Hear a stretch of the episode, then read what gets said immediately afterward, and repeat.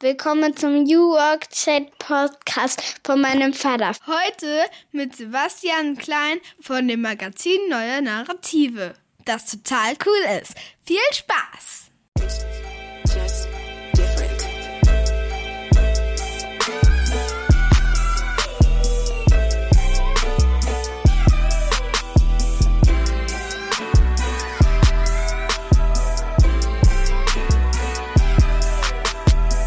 Damit moin und schöne Grüße aus Rostock City.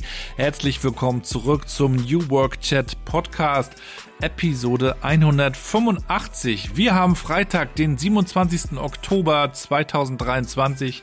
Mein Name ist Gabriel Rath. Ich moderiere dieses schöne Format seit fünf Jahren mittlerweile. Ich mache diesen Podcast independent und interessiere mich für die Frage, wie wir eine menschenfreundlichere Arbeitswelt gestalten können. Als Vater von drei Töchtern ist mir das eine innere Motivation. Ich komme selber aus dem Bereich Social Media Marketing, interessiere mich sehr auch für vernetzte Zusammenarbeit, für Kultur und Kulturwandel und darf hier in diesem Podcast mit interessanten Menschen darüber sprechen, was die ausprobieren. Und ich freue mich sehr, dass mein heutiger Gast, Sebastian Klein, nicht nur viel ausprobiert hat, sondern hier auch im Podcast sehr offen darüber spricht, was er daraus gelernt hat. Ihr alle kennt bestimmt die Dinge, die er auf den Weg gebracht hat. Ihr kennt vielleicht Blinkist, ihr kennt die neue Narrative, das wunderbare Magazin und ihr kennt vielleicht auch den Loop Approach. Darüber haben wir hier im Podcast ja auch schon gesprochen vor einer ganzen Weile. Aber das schauen wir uns heute mal ganz genau an. Wir gucken, wie Sebastian eigentlich auch gestartet ist, nämlich bei einer Unternehmensberatung, warum er dann gegründet hat, was es mit Blinkist auf sich hatte, warum er auch einen großen Teil verkauft hat am Ende von all dem, was er ja auch sich erarbeitet hat und verdient hat, nämlich von Blinkist. Äh, darüber hat er kürzlich auf LinkedIn geschrieben. Er hat wirklich einen großen Anteil verkauft und das Geld in gute Zwecke gesteckt. Er hat es nicht behalten, hat sich also gegen den sogenannten Reichtum entschieden. Warum er das gemacht hat, das wollte ich natürlich wissen. Dem gehen wir hier auf den Grund und es geht um das Magazin Neue Narrative.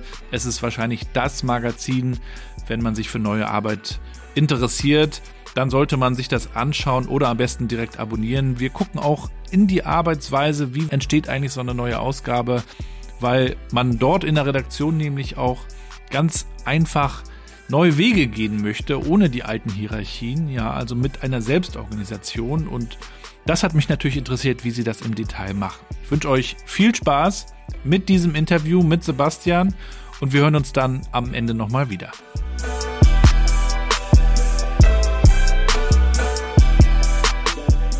Ja, und damit moin und willkommen zu meinem Podcast New Work Chat. Ich freue mich sehr, dass Sebastian heute bei mir ist. Schöne Grüße aus Rostock. Hallo, freut mich auch. Du bist ja gar nicht in der Metropole in Berlin, habe ich gerade verstanden. Du bist auch eher so in der ruhigeren Zone, so wie ich ja auch in MV. Genau, bei mir ist es noch in Brandenburg, aber auch so richtig ländlich, kurz vor Polen, sehr ruhig. Also ich bin ja jetzt äh, öfter in Berlin, weil ich da seit einem Jahr ja auch arbeite und äh, ich höre wirklich oft von Berlinern und Berlinerinnen, dass sie sagen, also ich fahre zumindest am Wochenende nach Brandenburg. Also der ganze Ruf von Brandenburg hat irgendwie, hat sich enorm verbessert. Früher war das ja so ein bisschen das Niemandsland. Heute wollen da irgendwie alle hin. Vielleicht liegt das auch so ein bisschen an der, an meiner Lebensphase, dass ich mich mehr mit Leuten beschäftige, die nicht mehr so in den Zwanzigern sind. Äh, wie erlebst du das so, Brandenburg? Na, ich habe auch den Eindruck, also Berlin hat halt diese positive Seite, dass es unheimlich viel Inspiration und Input gibt. Man kann immer was machen, es gibt immer was Neues zu entdecken. Mhm. Und das ist natürlich gleichzeitig auch anstrengend. Ähm, und bei mir war damals äh, so ein bisschen der, also ich habe da seit ungefähr 30, glaube ich, drüber geredet, dass ich das gerne irgendwann mal machen würde, so wie die meisten. Ja. Äh, und hatte irgendwann dann das Gefühl, ich ärgere mich jeden Tag über Autos und Autofahrer und kann mir nicht vorstellen, so richtig in eine kleinere Stadt zu ziehen und habe mich deswegen entschieden, das als so ein Hybrid zu machen. Also deswegen bin ich so die Hälfte der Zeit in Berlin und die andere Hälfte hier draußen. Habe die totale Ruhe. Bist du dann zum Arbeiten eher in Berlin oder triffst du dann wahrscheinlich eher Leute dort, ne? Genau, also wir haben jetzt mit Neuen Narrative, mein aktuelles Unternehmen, haben wir gar kein Büro. Das heißt, ich arbeite immer da, wo ich gerade bin. Das geht auch voll gut von hier. Ähm, und genau, meine Berlin-Wochen sind dann eher so viele Leute treffen, viele Unternehmen mhm. und hier draußen. dann das Gegenteil. Da kann, hier kann man nicht so viel unternehmen. da trifft man einfach niemanden. Sebastian, ich bin ja Vater von drei Töchtern und da gibt es ja eine schöne Einstiegsfrage, die ich dir auch gerne stellen würde. Unsere mittlere Tochter, die Mathilda, zehn Jahre alt, die spricht ja hier das Intro ein. Muss sie mittlerweile ein bisschen bestechen mit äh, Süßigkeiten und anderen Privilegien, aber sie spielt zumindest noch mit. Und im Gegenzug dürfen meine Gäste und Gästinnen ihr dann mal erklären, was sie eigentlich so tun. Was würdest du ihr sagen? Was machst du so? Also erstmal würde ich sagen, ich sitze eigentlich den ganzen Tag am Schreibtisch oder laufe in meinem Zimmer rum und telefoniere. Das sieht erstmal sehr unspektakulär aus. Und wenn man sich dann aber fragt, was passiert in der Zeit, dann ist es einerseits so, dass ich viel schreibe und an, an Texten arbeite für Magazine und ab und zu auch mal für Bücher. Ähm, und ich spreche mit ganz vielen Leuten, mit denen ich arbeite, weil ich in meiner Arbeit so eine Art kleinen Verlag mache, wo wir ein Magazin rausbringen und noch ein paar andere Produkte, die Leute sich zu Gemüte führen. Und dann rede ich noch mit ganz vielen anderen Leuten, die nicht, nicht in meinem Unternehmen sind. Und jetzt wird's kompliziert, genau. also bis dahin erstmal viel reden und viel schreiben und äh, auch viel am Schreibtisch sein. Ähm, glaubst du, das macht auch Appetit bei Kindern, so danach zu eifern? Naja, ich, genau, wenn man das so von außen betrachtet, sieht es erstmal nicht so erstrebenswert aus. Ähm, müsste ich nochmal drüber nachdenken, wie man, wie man das einem Kind gut schmackhaft machen könnte. Naja, ihr arbeitet ja auch für eine bessere Wirtschaftswelt, mindestens für eine bessere Wirtschaftswelt, eigentlich ja auch für insgesamt für, für eine bessere Welt. Das ist wahrscheinlich schon etwas, was die Jüngeren auch interessiert. Wir hatten ja jetzt gerade auch wieder Fridays for Future in Berlin und in ganz vielen Städten und das merke ich auch, wie das die Kinder auch beschäftigt. Die sehen die Bilder, sie erleben es an den Schulen und dann aber auch mal zu gucken, was hat das eigentlich auch mit Arbeit und mit Unternehmen zu tun? ist, glaube ich, auch eine Sache, die man noch ein bisschen besser vermitteln könnte, auch in Schulen. Also da fehlt manchmal noch immer noch so der Zusammenhang Schule und Arbeit und dann aber auch so Gesamtkontext, Gesellschaft, äh, Nachhaltigkeit. Aber vielleicht kommen wir da nachher nochmal dazu. Ihr habt in eurem schönen Magazin Neue Narrative auch immer diesen Check-in. Und mhm. da gibt es eine schöne Frage, die ich dir auch nochmal selbst stellen würde. Und zwar, welches Wort beschreibt denn am besten, wie du dich gerade fühlst?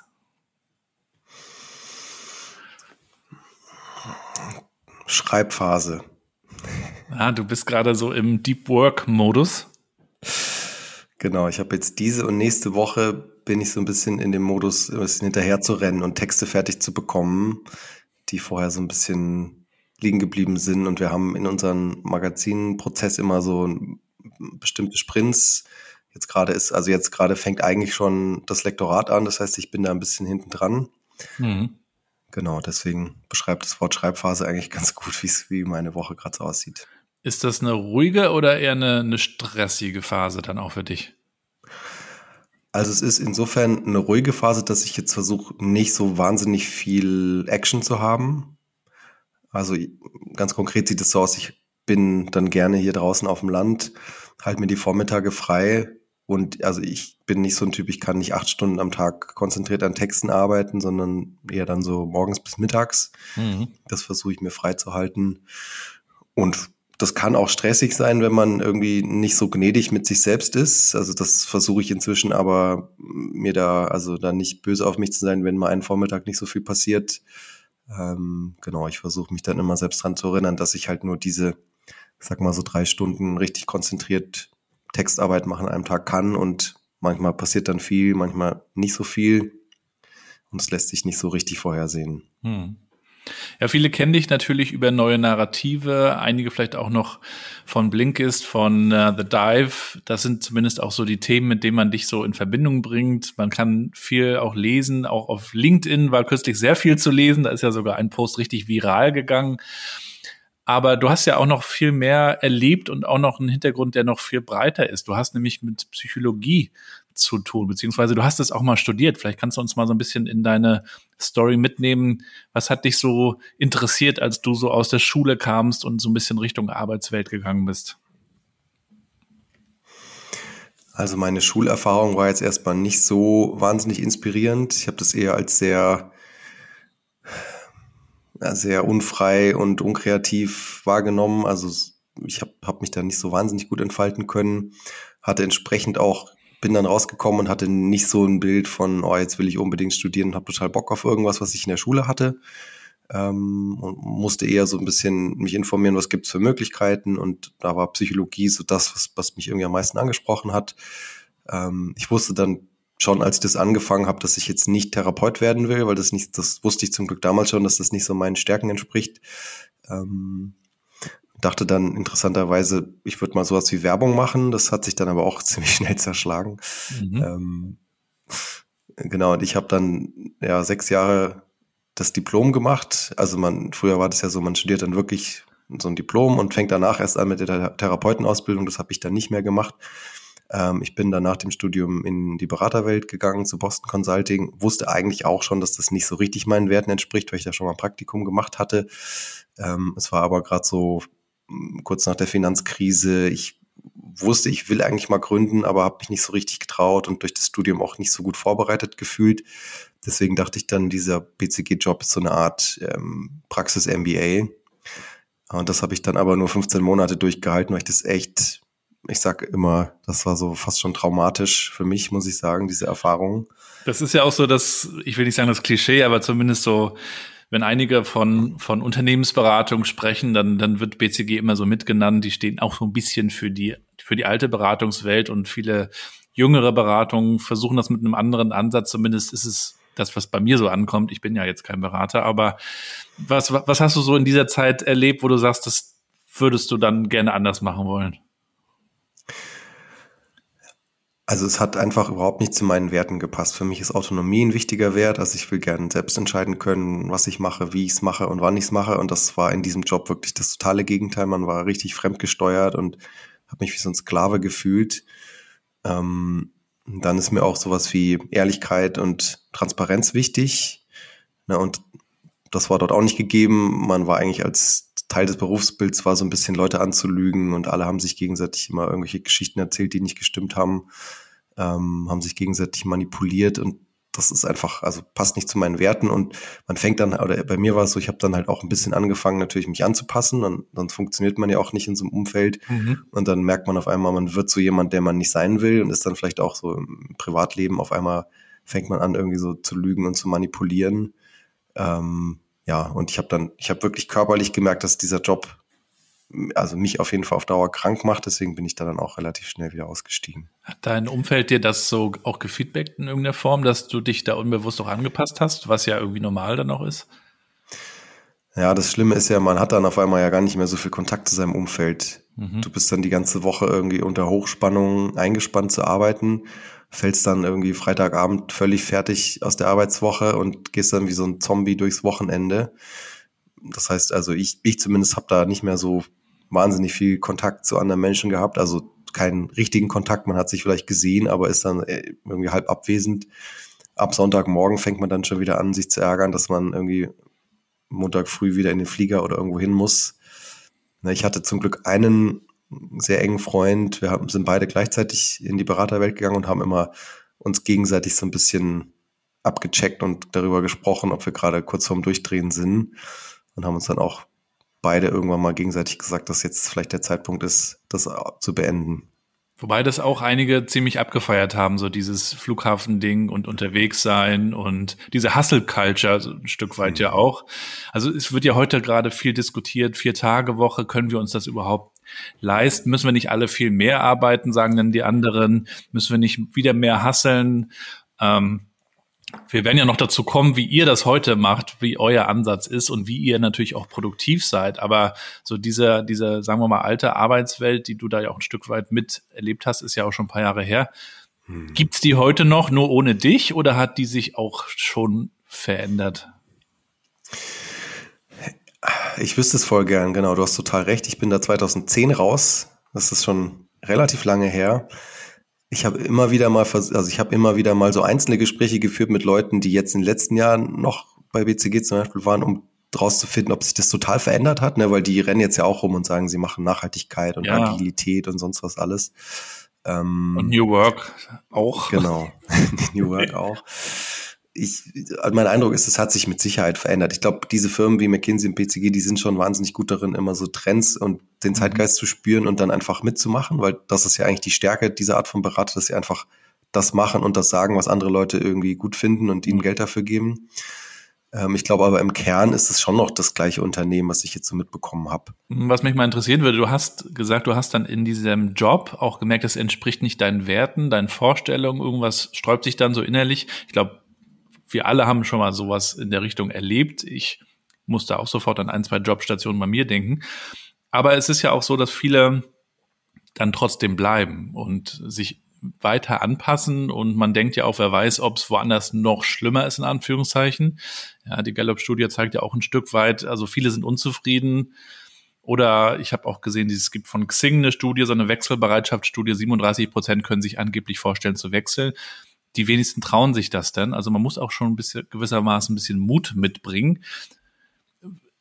Braucht es bei dir dann irgendwann so einen Punkt, wo das fast übergelaufen ist? Oder wie kam es dazu, dass du gesagt hast, ich steige jetzt hier einfach aus und bleib eben nicht? Also ich hatte einfach so ein paar Situationen, wo ich dann gemerkt habe, dass das ist jetzt so weit außerhalb meiner Wertevorstellung, das, das kann und will ich nicht mitmachen. Ähm, und ich habe, also ich muss schon auch sagen, ich habe da auch viele Leute getroffen, die zwar auch, die zwar vielleicht auch gesagt haben, oh, ich würde gern lieber 60 statt 80 Stunden arbeiten, die aber auch gesagt haben, es ist jetzt nicht mein, also Autonomie zum Beispiel ist nicht in meinem Wertesystem ganz oben, mhm. ne, sondern Leute, die vielleicht sagen, dieser äußerliche Erfolg, Status, Geld, das ist bei mir ganz oben und deswegen gibt mir diese Firma auch viel. Ja, das heißt, da hast du dann vielleicht Leute, die vielleicht auch ein bisschen jammern und sagen, ich finde das jetzt nicht so prickelnd, aber die eigentlich jetzt darin nicht so unglücklich sind, weil es schon mhm. ihren Werten irgendwo entspricht. Mhm.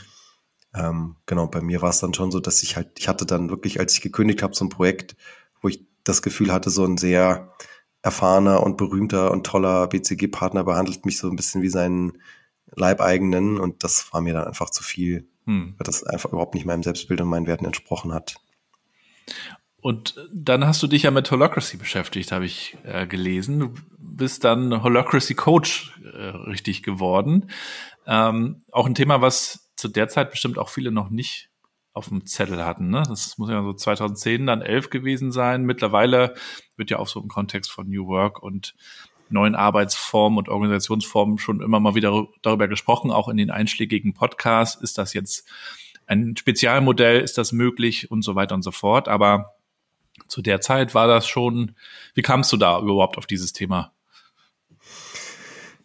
Na, zunächst mal kam dann ja wirklich die Blinkist-Gründung und die Blinkist-Zeit. Ah ja. Mhm. Und da war dann, also ich hatte halt gedacht, okay, jetzt habe ich diese traumatische Erfahrung hinter mir, gründe mein eigenes Unternehmen, wir machen alles anders. Mhm. Und dann war aber nach so zwei, drei Jahren schon die Ernüchterung, okay, so ein bisschen ähnlich haben wir es jetzt doch gebaut, so eine komische Silo-Organisation mit Hierarchie und man manipuliert sich gegenseitig. Und weil ich das Problem lösen wollte, habe ich dann angefangen, mich umzuhören und zu lesen und bin dann bei Holocracy gelandet genau, das war damals noch nicht so ein, noch nicht so ein großes Ding. Das war dann eher, es war so 2014, ah ja, als ich damit angefangen mhm. habe zu beschäftigen, genau. Und das hat mich total angesprochen, ja. Aber das ist ja auch spannend. Also mit äh, Blinkist ähm, kommen wir auch noch mal dazu, wie das weiterging. Aber da habt ihr ja auch etwas Neues auf den Markt gebracht, das, das es ja zu der Zeit nicht gab. Also viele Leute haben immer schon viele Bücher gelesen und ihr habt gesagt, wir helfen euch mal auch in, in kurzer Zeit einen Einblick zu bekommen, was so ein Buch eigentlich äh, aussagen könnte. Ähm, wie ist diese Idee eigentlich entstanden und, und wie seid ihr es da so auch businessseitig dann angegangen? Ja, diese Frage hatte mich wirklich im Studium schon umgetrieben. Also ich hatte schon als Student mir immer diese ganzen, das waren halt damals vor allem so amerikanische Sachbücher, die versprochen haben, wenn du dieses Buch liest, dann wird dein Zeitmanagement besser, dann wirst du total sportlich und schlau und was weiß ich was. Und reich. Genau, reich sowieso. Und ich habe gemerkt, dass ich diese Bücher meistens nicht gelesen bekommen habe, sondern immer nur so die ersten, das erste Viertel, hatte so einen riesen Stapel dann da liegen und habe dann geguckt, gibt es da nicht Zusammenfassung, weil ich dachte, so die meisten Bücher wollen mir irgendwas sagen, also die meisten dieser Sorte Bücher wollen mir was sagen, was, wofür man kein ganzes Buch lesen muss. Äh, und es gab damals schon Get Abstracts und Schweizer Unternehmen, die Buchzusammenfassungen gemacht haben. Das habe ich dann auch ausprobiert und habe für mich gemerkt, ich druck mir dann diese PDFs aus und lese die aber auch nicht, weil die jetzt Mhm. nicht so wahnsinnig ansprechend waren und einfach eine relativ trockene Zusammenfassung. Und ich habe damals dann schon im Studium angefangen, auch mal so per E-Mail Zusammenfassungs-, also Buchkapitel zusammenzufassen und Leuten zu schicken, Feedback zu holen. Die waren damals sicherlich auch noch nicht so toll, aber das war so der Ausgangspunkt, die Frage, kann man denn da nicht ein Format entwickeln, um die Kernaussagen von so einem Buch in, sagen wir mal, 15 Minuten sich reinzuziehen. Mhm. Und ich hatte damals im Studium auch schon mit zwei äh, Bekannten, hatten wir eine studentische Beratung gegründet mit denen und wir hatten, also die wollten auch, wussten auch, dass sie später mal was gründen wollen. Wir haben dann alle unsere ersten Jobs angefangen, ich bei BCG, die anderen beiden ähnlich, waren dann alle nach den ersten ein, zwei Jahren total frustriert und haben dann gesagt, jetzt lass uns doch mal diese alte Idee nochmal aufgreifen und daraus was machen. Und das zu monetarisieren, ähm, also ihr wart ja dann der Zeit ja auch ein Stück weit voraus. Wie seid ihr das angegangen? Naja, es war schon die Zeit und die ist auch immer noch, dass halt die meisten Investoren erstmal sagen, um Gottes Willen, Medienunternehmen, die verdienen kein Geld, da investieren Mhm. wir nicht.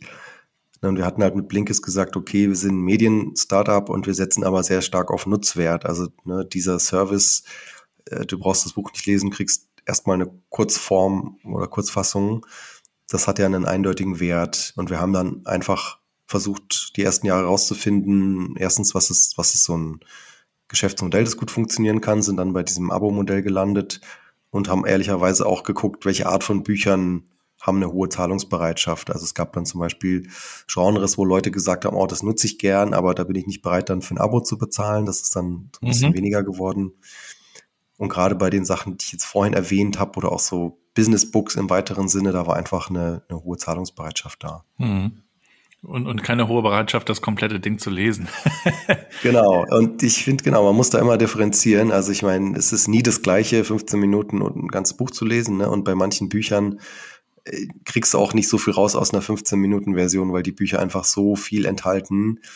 Und gleichzeitig dieses Genre, so populäres amerikanisches Businessbook, das ist schon, da geht's viel um den Titel, das Versprechen, eine Kernaussage und dann stehen da irgendwie 20 Beispiele drin, aber du hast schon relativ viel bekommen, wenn du die Kurzfassung dir reingezogen hast. Also ich hatte das zum Beispiel bei Simon Sinek Start with Why. Hab dann irgendwann mal, ist ja auch schon ein paar Jahre, ein paar Jahre her, als das rauskam nach seinem TED Talk, hab das dann irgendwann mal gepostet oder getwittert, weiß ich gar nicht mehr, dass ich das jetzt äh, auch mal lesen würde. Und dann hat mir sofort einer geschrieben, äh, brauchst du nicht lesen, das kann ich dir auch in einem Satz sagen. oder äh, TED Talk reicht oder äh, Blinkist reicht. Ähm, mich hat's aber trotzdem interessiert, ob das, ob das so ist. Und ja, man kann das dann schon runterbrechen auf wenige Sätze aber es vertieft sich natürlich nochmal irgendwie anders oder es vernetzt sich nochmal mit anderem Wissen, was man vielleicht hat. Und ich finde es dann aber danach total cool oder fand es in dem Moment auch cool, diese Zusammenfassung nochmal zu haben. Mhm. Ähm, weil wenn ich dann nochmal reingucken würde, würde ich natürlich nicht noch ein zweites Mal das Buch lesen wollen. Ja. Und dann gibt's bestimmt auch so Bücher, wo man sagt, okay, da, da reicht es mir, ja, da, da ist dann so ein Abstract oder so eine Zusammenfassung halt auch total okay. Und bei anderen, da will man es dann halt auch wirklich im Detail wissen. Ne? Und, und manchmal ergänzt es sich dann wahrscheinlich auch einfach gut. Voll. Ja, und das war auch, also es war schon ein Ziel von Anfang an, mit den Verlagen zu kooperieren. Und das ließ sich auch wirklich anhand von Kundendaten zeigen, dass jetzt, also dass wirklich viele Leute das nutzen, um zu sagen, ich lese dadurch jetzt nicht weniger Bücher, aber ich kann ein bisschen besser aussuchen. Und also was dann halt weniger passiert ist, dieses, ich hole mir ein Buch und merke dann nach 20 Seiten, dass ich es eigentlich nicht lesen will, weil das ist ja aus, aus Nutzersicht immer eine, eine blöde Entscheidung dann. Mhm, mhm. Und du hast dann aber in der Zeit auch wahrscheinlich sehr, sehr viel gelesen und dadurch auch viel aufgenommen, äh, weil die Frage ist ja auch immer, wie übersetzt man denn auch das, was man da aufgenommen hat, irgendwie in eine Handlung? Also das frage ich mich manchmal. Mit drei Kindern komme ich jetzt auch nicht täglich zum Lesen, aber wenn, dann möchte ich gerne irgendwie etwas destillieren für mich, etwas mitnehmen und notiere mir das dann in Evernote zum Beispiel. Wenn du selber natürlich eine Zusammenfassung geschrieben hast, dann hast du es wahrscheinlich für dich auch irgendwie nochmal abgespeichert. Aber sonst, wie, wie bewältigst du das selber für dich oder wie hast du es in dieser Zeit auch gelernt? Also viel aufzunehmen, zu verarbeiten und dann auch zu übersetzen. Na, ich würde sagen, also ich habe relativ früh angefangen, weil ich immer das Gefühl hatte, ich kann mir sehr wenig merken, was ich in den Büchern lese. Habe dann sehr früh angefangen, aktiv zu lesen und ganz viel rauszumarkern, dazu Mhm. zu schreiben, auch eigene Gedanken nochmal in ein Buch reinzuschreiben. Mhm. das hat dann wirklich diese Anfangszeit, also bei Blink ist die Formatentwicklung echt erleichtert, weil ich mir einfach schon aus so einer eigenen Not heraus wahnsinnig viel damit beschäftigt hatte, wie man eigentlich Wissen aus Büchern rausbekommt. Mm, was dann bei der Formatentwicklung eine, die Herausforderung war, ist, dass wenn du ein Buch liest und eine Zusammenfassung für dich schreibst, dann funktioniert diese Zusammenfassung nicht für jemand anderen. Ja, eben. Aber, das kommt ja auch noch dazu. Genau, und da ging es dann eher darum zu sagen, wie können wir jetzt eigentlich, also auch diese also die Sachen, die du nicht aufschreiben würdest für deine Zusammenfassung, wie können wir die nochmal in so ein Format reinbringen, das dann für jemanden funktioniert, der das Buch noch nicht kennt? Das war die Herausforderung. Hm. Hm. Und du sagtest gerade vorhin schon, dass ihr euch auch eure eigene Organisation dann angeschaut habt. Wie entwickelt ihr euch? Wo ist es euch gelungen, was anderes zu machen? Wo seid ihr aber vielleicht doch so wieder in die alten Fallen getappt. Ähm, wie sah denn dieser Prozess aus? Du bist ja nun heute auch jemand, der sich mit Organisation und Entwicklung beschäftigt. Also so retrospektiv, was, was waren so die, vielleicht so die ein, zwei Fallen, in die ihr dann doch getappt seid? Ja, ich finde es rückblickend verrückt. Also ich würde sagen, wir hatten bei Blinkist schon diesen Vorteil gegenüber vielen anderen Startups, dass na, wir haben zu viert gegründet, und ich hatte Psychologie studiert, das heißt, wir hatten zumindest mal einen mit dem Team, der über dieses ganze Thema Organisation, Menschen nachgedacht hat. Normalerweise hast du da irgendwie drei BWLer und vielleicht mhm. noch einen Techie oder so. Und, und dann auch Investoren, die dir sagen, investier bloß nicht in das Thema People and Culture oder so, weil das brauchst du erst nach fünf Jahren. Ähm, das heißt, für uns würde ich jetzt mal behaupten, dass es ein Vorteil war, da früh drüber nachzudenken. Und dann war es aber so, dass wir trotzdem erstmal so wirklich also die einfachste Organisation, die man sich vorstellen kann, gebaut haben. Vier Leute, vier Abteilungen und vier Teams, die da entstehen. Ja, also und dann auch noch, wenn du dann sagst, vier Gründer, alle Ego, so ein bisschen Wettbewerb gegeneinander, da wurden dann wirklich so Silos draus, man hat sich gegenseitig nichts gegönnt, hat immer so ein bisschen überlegt, wie kann ich jetzt ein größeres Team bauen, weil ich mich dann wichtiger fühle als der andere oder so. Ähm, Vielleicht denkt man ja auch in dem Moment, es ist so ein sportlicher Wettbewerb Voll. Ich bin deswegen, ich würde auch heute, ne, ich würde niemals selber in ein Team mit vier 30-jährigen weißen Männern investieren, weil ich genau weiß, was da für toxischer Quatsch, Quatsch entsteht. Ähm, ne, und ich will mich da gar nicht ausnehmen. Ich war da total Teil dieser, dieser ja. Kultur. Und habt ihr euch dann auch in irgendeiner Form mal eine Begleitung, eine Beratung von außen geholt oder jemand, der das dann mit einem Blick eben von, von außen mal so euch auch in irgendeiner Form gesagt hat? Weil, wie du sagst, wenn man dann selber so drin ist, ähm, ist es einem ja gar nicht so bewusst. Ja, wir hatten halt, wir waren mit Blinkist die ersten Jahre, wir waren das erste Startup vom, von Hubraum, das war damals der Telekom-Inkubator, das mhm. damals ist jetzt, ist jetzt nicht so irre lange her, ne? Irgendwie gute zehn, elf Jahre.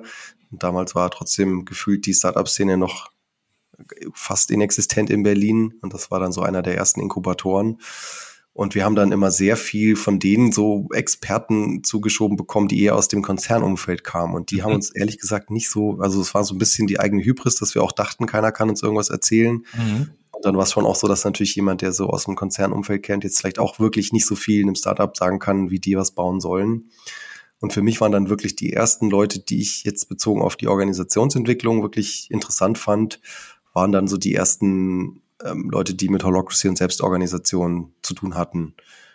Ich habe da zum Beispiel den Ruben Timmermann, der Spring S, so ein niederländisches Startup aufgebaut hat und da Holocracy verwendet hat.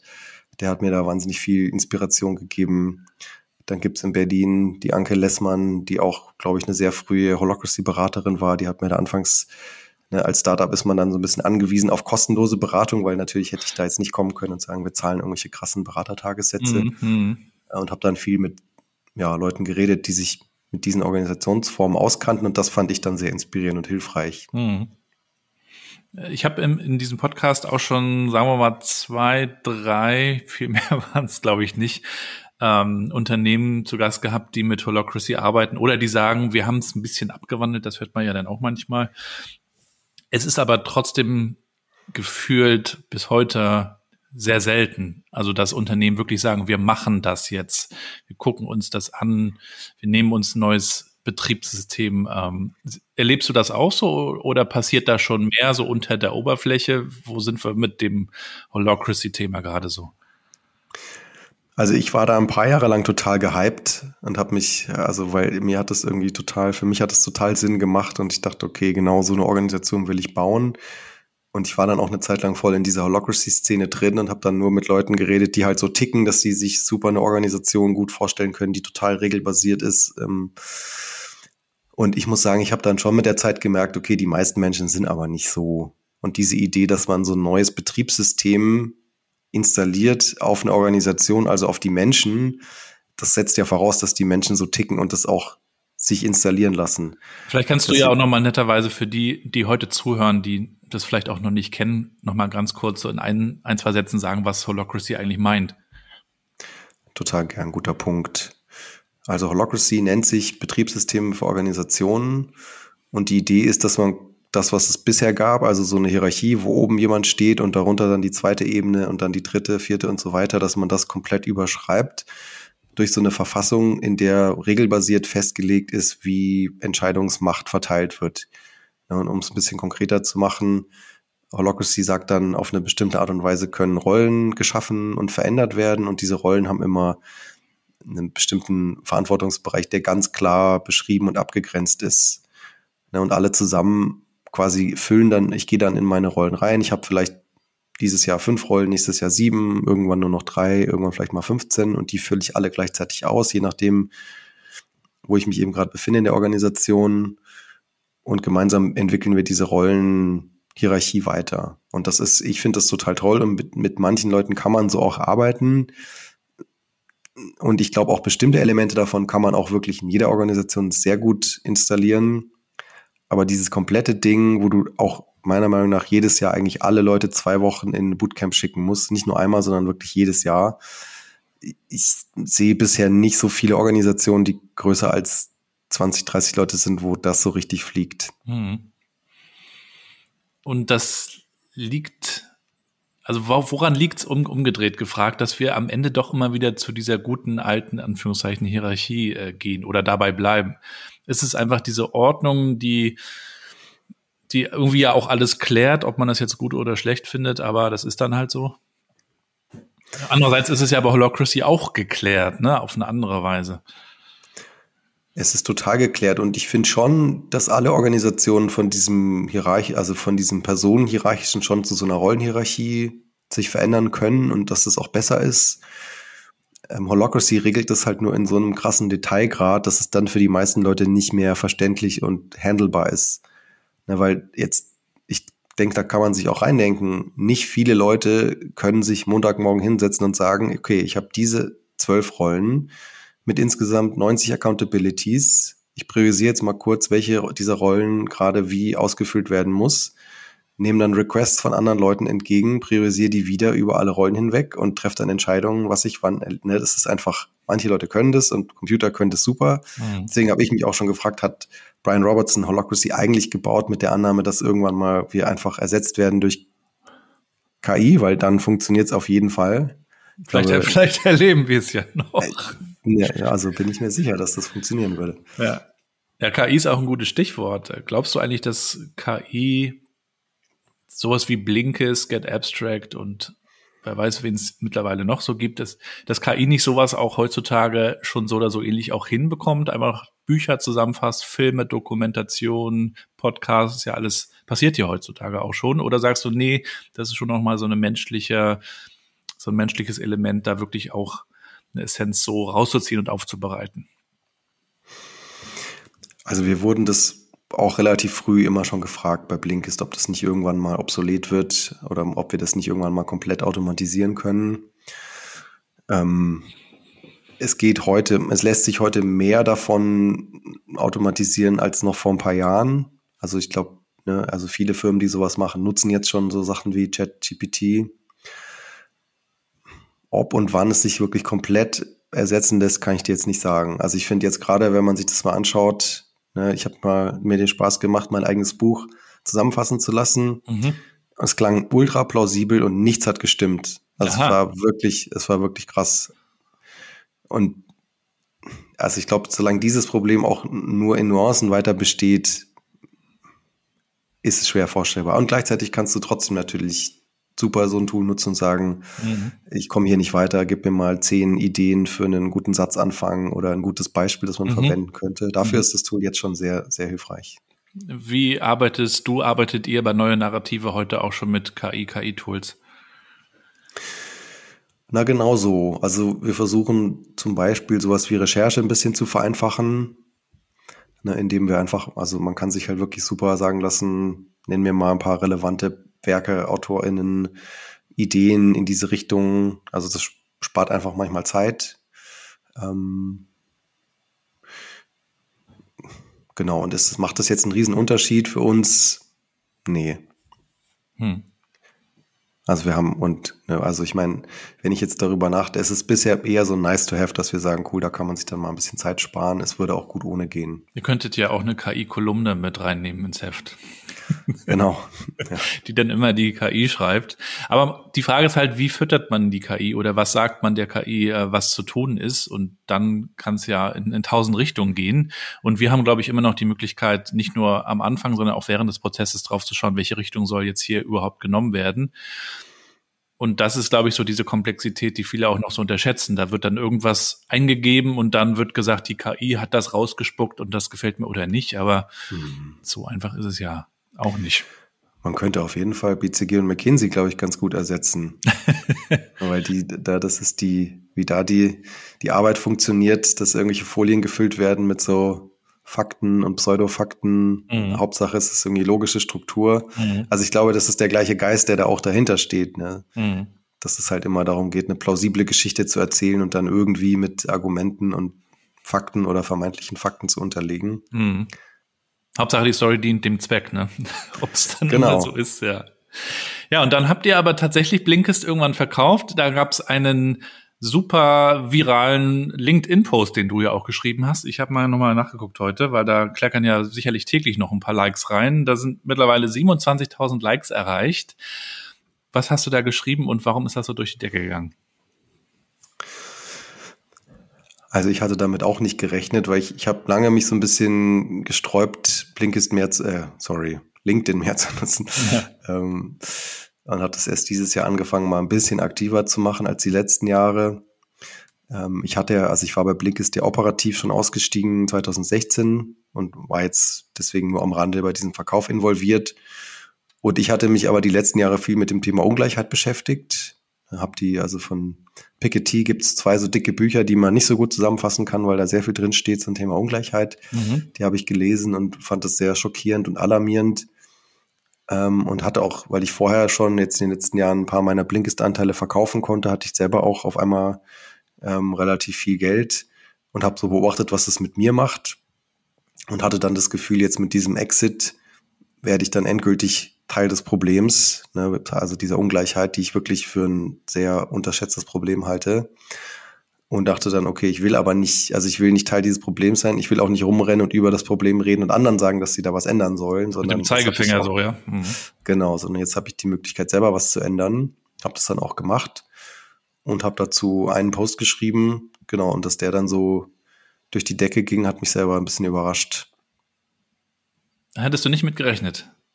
Weil es ist ja total ungewöhnlich, ja, dass du, wie viel waren es, 90 Prozent, also ein sehr, sehr hoher Anteil, äh, wirklich nicht behalten, sondern ähm, in, in, in gute Zwecke sozusagen gesteckt. Und heutzutage, so wie du es am Anfang gesagt hast, ne, schauen alle, wie sie Wohlstand irgendwie erlangen können, reich werden. Ne? Diese amerikanischen Bücher hatten wir vorhin. Und dann kommt mhm. einmal jemand und sagt, ich mache es ganz anders. Das äh, widerstrebt ja natürlich vielen. Und, und gleichzeitig finden das, glaube ich, viele sehr cool. Ja, das, also ich habe wirklich sehr viel Zuspruch dafür bekommen. Das hat mich auch wirklich sehr gefreut. Ähm, ich bin überhaupt nicht hinterhergekommen. Ich habe wirklich über 1000 oder vielleicht waren es sogar zwei, nee, 1000 Direct Messages bekommen innerhalb von ein paar Tagen. Also das war echt ein bisschen überwältigend.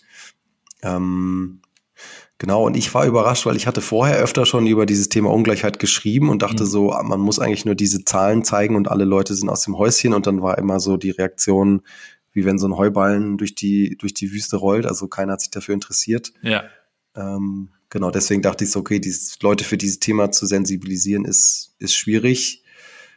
Dass dann Leute auf diese persönliche Geschichte so stark reagieren, ja, hat mich positiv überrascht. Hm. Da kann man auch ein bisschen was über LinkedIn lernen. Also diese persönlichen Geschichten, die sind immer noch am interessantesten, obwohl das Thema nicht neu ist, wie du sagst. Ne? Also dieses Ungleichheit, ähm, da hängt ja auch Karriere mit drin, da hängt ja ganz viel auch mit drin, was, was du da so beschrieben hast und vieles, was, wo die Leute auch so irgendwie andocken können. Aber lass uns noch mal ein bisschen weitergehen in deiner Story. Blink ist dann verkauft und irgendwann äh, ging es ja noch mal zur weiteren Gründung. Du hast ja einiges auch schon gegründet. Äh, The Dive. Ich hatte ja auch relativ am Anfang dieses Podcasts, 2018 habe ich den gestartet, es muss so 19 gewesen sein, den Simon Berg da zu Gast. Hm. Der war, glaube ich, bei, der war bei, ähm, wer ist denn die gute Konferenz in Berlin? Work Awesome, genau, da ja. saß er. Ich glaube, 18 muss das gewesen sein und dann kam er so ins Gespräch. Und wie sah dann dieser, dieses Kapitel auch aus? The Dive und The Loop Approach? Also ich bin nach meiner, nachdem ich bei Blinkist raus bin, wusste ich halt, ich möchte in diesem Umfeld neue Arbeit, Holocracy irgendwas machen und hatte auch vor, dann erstmal ein paar Jahre Beratung zu machen, um zu lernen, was so in den Organisationen eigentlich gerade so die Anforderungen sind. Und habe dann in dieser Phase, wo ich selber ein bisschen als, als One-Man-Show unterwegs war, auch damals ähm, Simon und Jörn kennengelernt, die gerade The Dive schon als GBR gegründet hatten. Hatte so das Gefühl, okay, was die da machen wollen, ist eigentlich relativ nah an dem, was ich jetzt so vorhabe. Plus, die bringen wahnsinnig viel Kontakte zu Unternehmen mit, die ich damals nicht so hatte. Ähm, genau, deswegen habe ich mich da dann angeschlossen. Wir haben dann gemeinsam die GmbH gegründet. Ähm, und ich hatte dann, na, ich habe diese ganzen verschiedenen Themen, mit denen ich mich beschäftigt hatte, wie Holocracy und ein paar Sachen, die auch noch sonst bei The Dive rumgeschwirrt sind, wie Design Thinking, GFK, mhm. habe das dann alles irgendwie in so einen Ansatz reingepackt, den ich dann mit einem kleinen Team in der Praxis erprobt habe und daraus ist dann das Buch The Loop Approach entstanden, ähm, was ich dann 2019 geschrieben habe, genau. Und das war aber auch so ein bisschen dann der Abschluss dieser Beraterzeit. Also ich habe dann gesagt, okay, also für mich war diese Beratung war für mich, also es, ne, jetzt kein Vergleich zu dieser BCG-Zeit, aber ich bin jetzt nicht der Typ, der gerne vier Tage die Woche mit einer Gruppe von Führungskräften einen riesen Workshop macht. Deswegen war das schon auch anstrengend für mich und das dann alles mal in so einem Do-it-yourself Baukasten zusammenzufassen und runterzuschreiben, war dann so ein bisschen für mich der Abschluss, wo ich dachte, mhm. jetzt muss ich das nicht mehr machen. Und dann vor allen Dingen ja auch ein Framework, das Unternehmen ein Werkzeug an die Hand gibt, um, um selbst von innen heraus ähm, Veränderungen anzustoßen, wobei ja Berater immer sagen, das machen wir mit euch. Das mhm. ist ja auch so ein bisschen die, die Geschäftsgrundlage eigentlich. Und ihr habt jetzt gesagt, nee, schaut euch mal dieses Framework an. Auch namhafte Kunden, ne, Audi, Telekom, bis hin, das hat ja der Frederik, der ja kürzlich auch hier nochmal zu Gast war, auch erzählt, bis hin zu einem Klinikum, das sich auch selbst organisiert und mit dem Loop Approach arbeitet. Ihr habt es dann in Amerika, glaube ich, rausgebracht, äh, auf Russisch ja auch nochmal übersetzt. Also echt erfolgreich. Hättest du damit gerechnet? Und, und wie erklärst du dir auch diesen Erfolg? Hm, naja, die Buch, also es war wirklich auch schon, da steckt wahnsinnig viel Arbeit drin, auch von mhm. vielen Leuten an diesem Buch. Das heißt, ne, mir war es da schon wichtig, dass wir wirklich didaktisch was, was richtig Gutes bauen. Und jetzt nicht so, und es gibt ja auch viele so Beraterbücher, sage ja. ich mal, ohne das Böse zu meinen, wo es dann eher darum geht, dass der Name auf dem Buch steht. Und wo auch oft dann eher mehr Fragezeichen entstehen, weil man soll ja auch den Berater nach noch kaufen. Und das naja. Ne, klar, klar ist jetzt eine Transformation mit einem guten, mit einer guten Begleitung was völlig anderes, als es selber zu machen, aber ich wusste halt auch aus dieser Erfahrung im Startup, da würde man niemals Berater bezahlen. Man braucht irgendwas, was man selber machen kann. Ja. So war dieses Buch schon gedacht, dass es, für, dass es für alle funktioniert, die die selber machen wollen und die die ähm, Begleitung brauchen.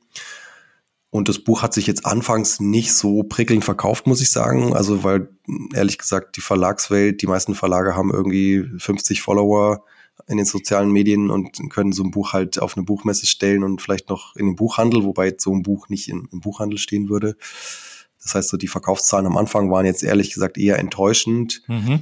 Und es ging dann mit der Zeit immer das mehr ist los. Auch schön. Das ist immer sehr sympathisch, dass es mal jemand sagt, weil hier waren auch schon viele Leute im Podcast, die ein Buch geschrieben haben. Und es ist eigentlich immer so, dass man dann sagt, also toll. Wirklich toll, wie das Buch angekommen ist. Aber dass du dann auch mal sagst, nee, es war ehrlich gesagt am Anfang gar nicht so, finde ich ja auch mal schön.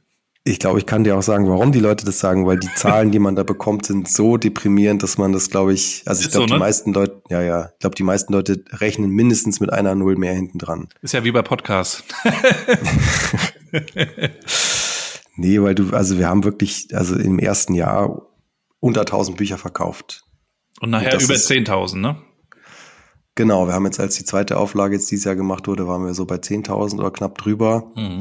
Und du bist, man muss halt auch dazu sagen, du bist, wenn du, wenn du ein Buch machst, das sich 10.000 Mal im Jahr verkauft, bist du in Deutschland schon in irgendwelchen Bestsellerlisten drin. In irgendeiner Sparte. Hinter Maschmeyer. Ja, ja, genau. Es gibt diese Sorte Bücher, die dann wirklich noch ein bisschen größer werden. Na, aber so, das sind nicht viele. Ja. Und die meisten Leute denken dann, dass, also früher war das ja auch so, dass die Verlage diese Vertriebsarbeit gemacht haben. Heute können die das halt nicht mehr. Mhm. Und es gibt immer mehr Bücher und viele Verlage haben inzwischen auch eher dann die, die Autoren als Kunden für sich entdeckt. Ne, mhm. Ne, viele so mhm. Beraterbücher, da haben dann die Berater unterschreiben dann so einen Deal, dass sie selber tausend Bücher kaufen müssen, damit ah, ist ja. der Verlag dann schon mal ähm, fein raus. Ja, ja. So funktioniert das im Hintergrund. Aber du liest du selber Bücher auch noch also in Papierform? Ich weiß nicht, wie das bei dir war. Bei mir war das am Anfang als Kindle und Co. kam ja auch, ich fand das super, dass man immer jederzeit alles dabei haben kann. Und dann irgendwann war es auch nicht cool. Und irgendwann habe ich dann auch wieder angefangen, mir Bücher zu kaufen und es zu genießen, dass das kein künstliches Licht ist, dass da keine Notifications mhm. kommen, dass man das auch mal so in die Ecke feuern kann ähm, mit Liebe. Mhm. Wie ist das bei dir? Also ich bin auch Print-Nerd, würde ich sagen. Also ich habe immer gedruckte Bücher geliebt und bin selber halt auch relativ, also ich denke sehr visuell, deswegen, also deswegen mag ich auch besonders gedruckte Medien, die auch noch irgendwie visuell sind und Bilder beinhalten. Das ist bei dem Loop-Buch, da ist ja auch viel mhm. Visuelles ja. drin. Genau, da gibt es dann Leute, die einen dafür kritisieren, dass das halbe Buch voller Grafiken ist, obwohl das ja der schwierigere Teil ist. Also viel Text schreiben ist jetzt nicht so eine Herausforderung. Ähm, und bei mir ist es ein bisschen so inzwischen, also ich konnte früher nicht so viel mit Hörbüchern und Podcasts anfangen, weil ich nicht so gut Informationen auf dem Weg aufnehmen konnte. Das hat sich jetzt irgendwie mit Training verändert. Das heißt, inzwischen höre ich wirklich auch viele Hörbücher und Podcasts mir an. Mhm. Ähm, und ich habe so eine leichte Theorie, dass es doch, weil ich doch relativ viel in Bildschirm gucke, dass so dieses in ein Buch reinschauen, ne, es ist anderes Licht, wie du sagst, aber ja, es ne? ist trotzdem, man fokussiert so und ich kann nicht einem, nach einem Tag am Bildschirm abends noch zwei Stunden in ein Buch schauen. Ihr habt ja selber auch ein eigenes Audioprodukt mittlerweile. Aber der Reihe nach wollen auch nochmal über neue Narrative selbst sprechen. Ein Magazin, das einen enorm guten Ruf hat. Ähm, ich höre das immer wieder. Ähm, die Leute lieben dieses Magazin wirklich. Es ist wirklich so eine Love-Brand für viele geworden. Ich sehe das auch, wenn ich unterwegs bin. Ich schaue mir ja auch gerne Büros an. Es liegt auch wirklich in vielen Büros ähm, nicht nur, weil es gut aussieht, bestimmt auch, sondern weil, weil Leute sich auch auf diese Art und Weise sehr, sehr einfach und sehr zugänglich, wie ich finde, mit, mit auch schweren Themen beschäftigen können. Denn es sind ja nun mal auch schwere Themen, wenn wir über Veränderungen reden, aber das dann auch, auch mit dieser äh, Aufbereitung, auch nochmal mit dieser Visualität, ähm, dann so hinzubekommen, da, da habt ihr ja schon etwas, eine Lücke gefüllt, die, die offensichtlich ja auch da war. Wie kam es zu neue Narrative? Na, erstmal freut es mich sehr, was du gerade gesagt hast. Ähm, wir haben, also ich, genau, diese The Dive Story fing für mich an im Laufe 2016, wo ich dann angefangen habe, als Freelancer mit denen zusammenzuarbeiten. Und Anfang 2017 kam dann Lena um die Ecke und hatte irgendwie so, hatte gesagt, sie hätte Bock, ein Magazin zu machen zu diesen New Work-Themen. Und ich habe dann gedacht, okay, Content ist eh mein Ding. Ja, ich lese und schreibe die ganze Zeit und habe eh immer Bock, Sachen in Produkten zu denken und nicht immer nur meine eigene Arbeit als Produkt zu sehen. Es gab auch nur Digital- oder Computerzeitschriften. Es gab natürlich schon immer T3N, wo auch so Arbeitswelt irgendwie schon so ein bisschen mit drin war. Mittlerweile gibt's ja am, am Bahnhofskiosk auch wirklich ein New Work Magazin. Kennst du das eigentlich? Das heißt ja New Work. Ah, nee, das habe ich noch nicht gesehen. Das ist so Hochglanz, ist ganz seltsam. Aber als ihr gestartet seid, äh, gab es ja offensichtlich nichts, ne? Nee, und mir ging es auch selber so, ich bin immer in diese Bahnhofskioske rein und dachte mir so, okay, ich sehe hier auf den ersten Blick, dass bis auf drei Hefte alles so ver typische Verlagsprodukte sind. Ja. Das billigste Papier, irgendwie Plastik, alles so Auftragsarbeiten ohne Leidenschaft, ohne Liebe. Brand 1 war aber noch ganz cool, ne? das konnte genau. man immer machen und dann wurde es nachher schon ein bisschen dünner. Ne? Genau. Und Brand 1, genau, die hatten ja auch so ein bisschen, glaube ich, eine ähnliche Idee, als sie angefangen haben wie wir. Und uns ging es halt darum, wirklich zu sagen, okay, diese ganzen Themen, Arbeit, Wirtschaft, Organisation, die sind so wahnsinnig wichtig für alle Menschen. Und es kann nicht sein, dass das irgendwie so eine, dass das so einer kleinen Schicht von älteren Herren vorenthalten mhm. bleibt, die dann mhm. Manager-Magazin und Handelsblatt oder so lesen. Ne, diese Themen müssen einfach, also alle Leute müssen sich dafür interessieren, alle Leute müssen auch merken, dass das alles kein Hexenwerk ist, dass man sich diesem Zeug auch spielerisch und kreativ nähern kann. Und das war so die Idee, zu sagen, wir machen das einfach in so einem wirklich visuellen, zugänglichen Format vielen Leuten zugänglich. Wie anstrengend war das, dieses Produkt, was es ja am Ende ist, so zu kreieren? Also das ist, da steckt ja schon viel drin. Also jetzt kriegt man es so nach Hause geliefert. Ich habe ja auch das Abo und das ist alles sehr stimmig und super, aber ich kann mir annähernd denken, dass da sehr, sehr viel Konzeption ja auch drin steckt und Dinge, die man dann auch wieder verwirft und anders macht und bis es dann soweit ist. Also es steckt wirklich wahnsinnig viel Arbeit drin, muss ich schon sagen. Also die, und die ersten Jahre war das auch ein sehr stressiger, chaotischer Prozess. Und gerade wenn man dann nebenbei noch so einen Vollzeit-Beraterjob macht, war das auch echt oft mhm. äh, schon, ging so bis an die körperlichen Grenzen. Und was wir aber geschafft haben, weil wir, weil wir einfach immer sehr starke Begrenzungen hatten, haben wir gesagt, okay, wir müssen einfach jedes Mal den Prozess 50 Prozent besser machen. Mhm. Das heißt, wir haben wirklich jedes Mal überlegt, okay, wie werden wir nächstes Mal besser? Und das machen wir auch immer noch. Das heißt, inzwischen ist da so ein wirklich geschmeidiger Prozess draus geworden. Und wir gucken jedes Mal wieder drauf und fragen uns, okay, wo können wir wie bei so einer Produktentwicklung überall noch so kleine Schrauben drehen, um ein bisschen besser zu werden. Mhm. Genau, und am Ende hängt es natürlich aber auch immer sehr stark an Menschen. Also wir haben zum Beispiel Dominik, der jetzt seit ein paar Jahren da so der visuelle Lead ist und die Gesamtverantwortung für die Grafik hat, ist einfach ein Genie und steckt da wahnsinnig viel Zeit und Liebe rein und hat hat immer krasse Ideen. Na, wenn, wenn der jetzt auf einmal sagen würde, ich, ich wandere nach Kuba aus und habe keinen Bock mehr, dann hätte das Magazin ein Problem. Da sind wir bei Arbeitgeberbindung. Genau. ja, und äh, ihr, ihr macht ja auch vieles anders in der Art und Weise, wie ihr selbst arbeitet. Also es gibt keinen Chef in dem Sinne. Ja, ihr seid selbst organisiert. Da spielt ja sicher viel mit, von dem mit rein, was du auch vorher erlebt hast und gelernt hast. Kannst du uns ja mal so einen Einblick geben? Wie entsteht denn so eine Ausgabe? Also wird da abgestimmt über das Thema oder wie, wie ist das? Auch da haben wir wirklich eine lange Entwicklung hinter uns, dass wir zum Beispiel auch mal dachten, wir müssen das öffnen und die LeserInnen fragen, was sie für Themen wollen, haben dann gemerkt, erstens wollen die gern überrascht werden, mhm. zweitens mhm. müssen wir für dieses Thema brennen und auch Expertise mitbringen und Bock haben. Das heißt, inzwischen ist es so, dass wirklich das Team, das das Heft macht, auch wirklich die, also wir sagen wirklich, die Leute, die da am meisten Zeit reinstecken, müssen auch am meisten Bock auf das Thema haben und müssen eigentlich diese Entscheidung treffen. Und jetzt gerade ist es so, hm, wir haben also unter anderem zwei Rollen, die so in der in der Entstehung wichtig sind. Das ist der Product Owner, die habe ich gerade. Das ist so eine inhaltliche Gesamtrichtung. Also ich schlage dann ein Thema vor, nachdem wir da alle auf verschiedene Proposals drauf geguckt haben und alle aus dem, aus dem Magazin-Team auch in, äh, Vorschläge geschrieben haben. Und ich gucke dann drauf, ob die Gesamtmischung inhaltlich stimmt. Ne? Das hat jetzt nichts mit dem visuellen, grafischen Teil zu tun. Und dann hat meine Kollegin Tara macht so eine Rolle, die heißt Process Owner und die ist für den kompletten Prozess verantwortlich mhm. und ist so der Gegenpol quasi zu dieser inhaltlichen Rolle.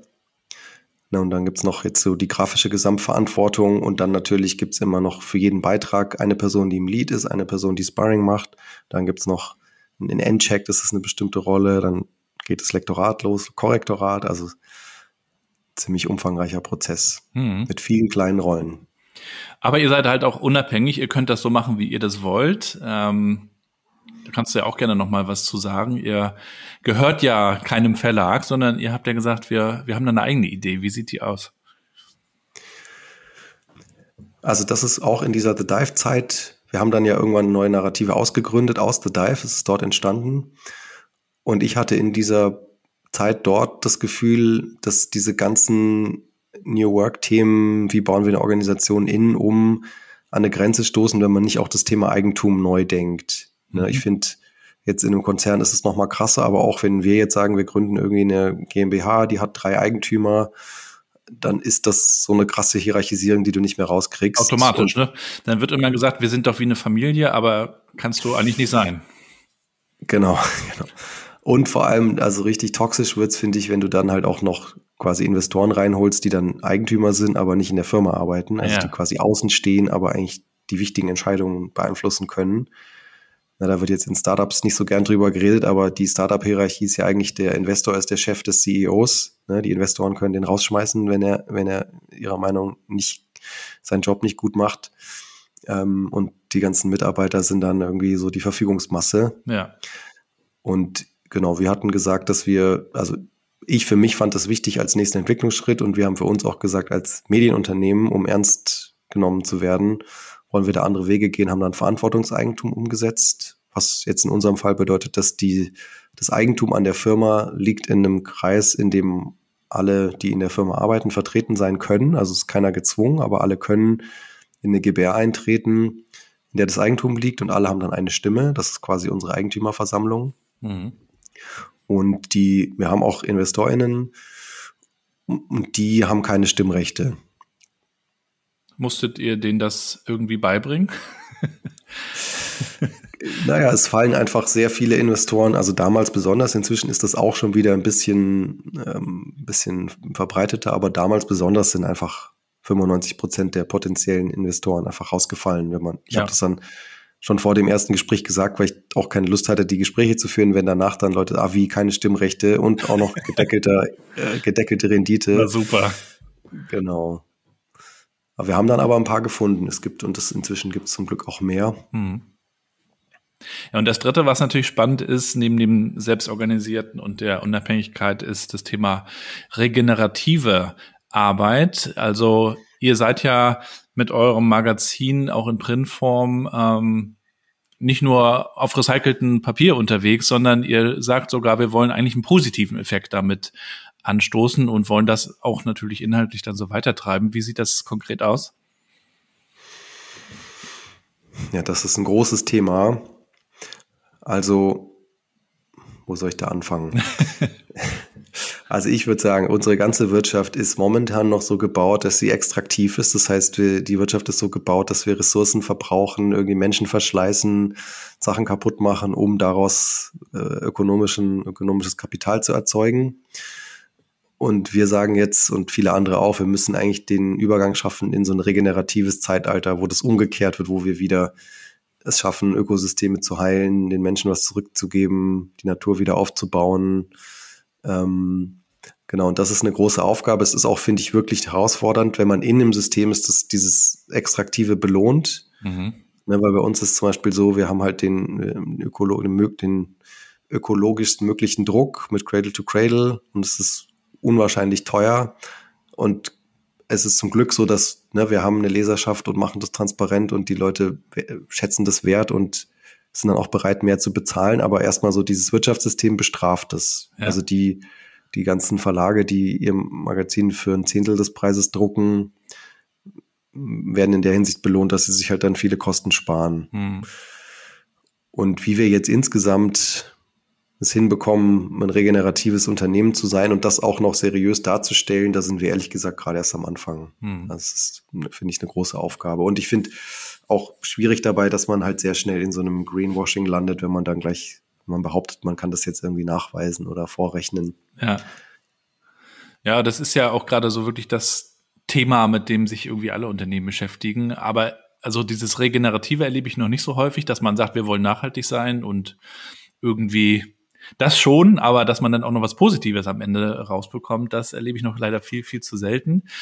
Man kann euch folgen auf äh, LinkedIn, da bist du jetzt auch ein bisschen aktiver geworden, ne? Ein bisschen aktiver, ich arbeite dran. Bisher ist es vielleicht so einmal im Monat.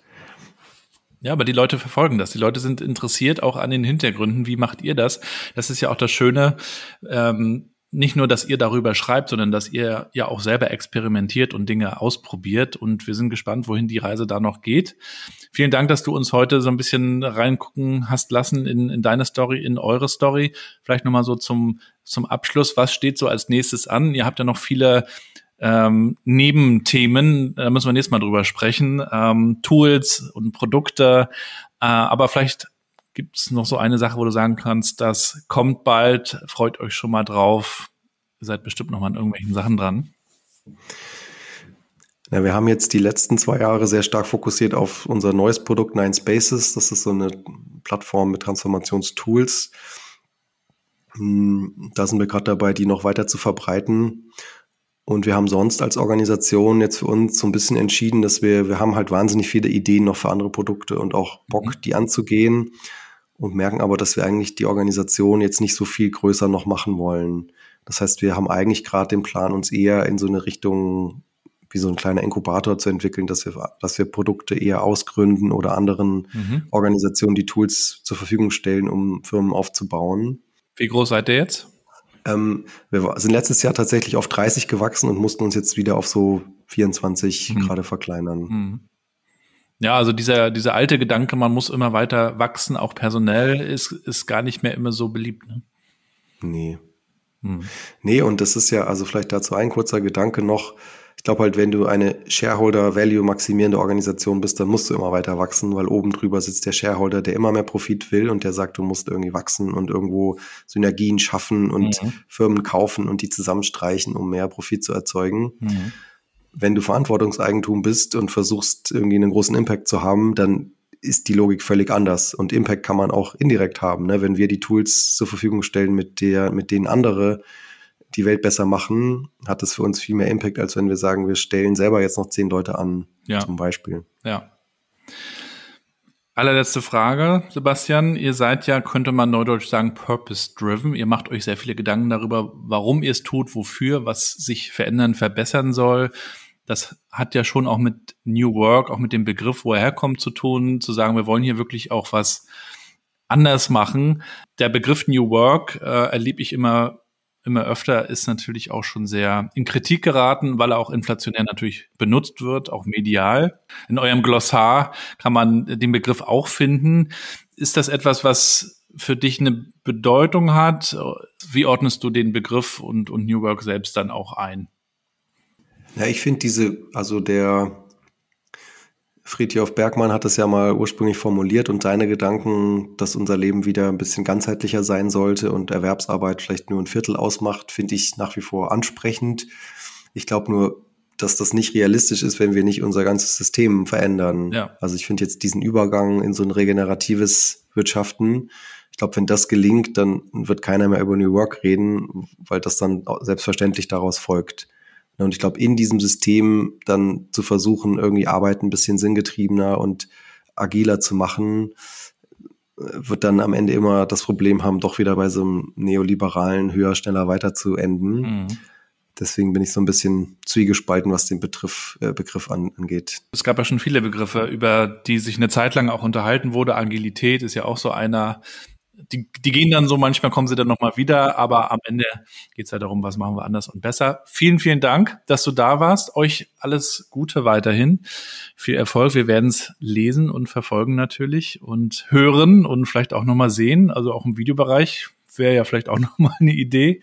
Also bis bald und äh, das nächste Mal dann vielleicht auch nochmal im echten Leben. Vielen Dank. Hat Spaß gemacht. Dank dir auch. Mach's gut. Ciao.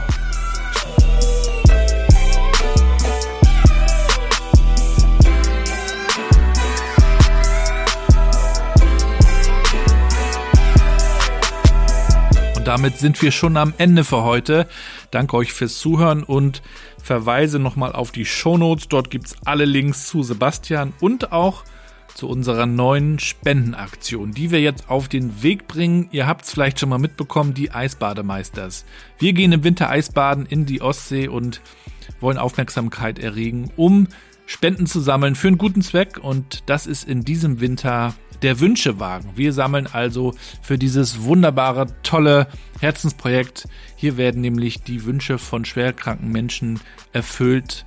Teilweise wirklich auch am Ende des Lebens und nicht wenige wünschen sich übrigens auch nochmal ans Meer zu kommen. Und ja, wir wollen da also ein paar tausend Euro sammeln, wenn es nach uns geht und wir brauchen euch dazu. Das heißt, geht doch mal auf unsere Website, auf unseren Instagram-Kanal. Wir haben auch eine LinkedIn-Page und schaut euch das an, was wir da tun. Wir brauchen also Leute, die das teilen, die da auch spenden natürlich. und äh, die vielleicht auch mit uns Eisbaden gehen. Es macht eine Menge Spaß, es hält gesund und äh, ja, man wird wirklich happy dabei. Ja, und apropos Happy, mir macht es natürlich auch Spaß, diesen Podcast zu machen. Wenn es euch auch gefällt, dann lasst es mich gerne wissen, gebt mir Feedback, bewertet den Podcast bei Apple Podcasts und Spotify könnt ihr das tun mit ein paar Sternen. Und äh, ja, teilt die Folgen einfach, das wäre sehr, sehr cool. Wir gehen mit großen Schritten auf das Jahresende zu und auch auf die 200. Folge. Würde mich auch freuen, wenn wir nochmal einen Live-Podcast machen. Wenn ihr da Ideen habt, kommt auch gerne auf mich zu. Vielleicht machen wir das ja mal auf einer großen Konferenz oder so. So viel von mir für heute. Schöne Grüße aus dem hohen Norden. Lasst euch gut gehen, bleibt gesund und bleibt connected.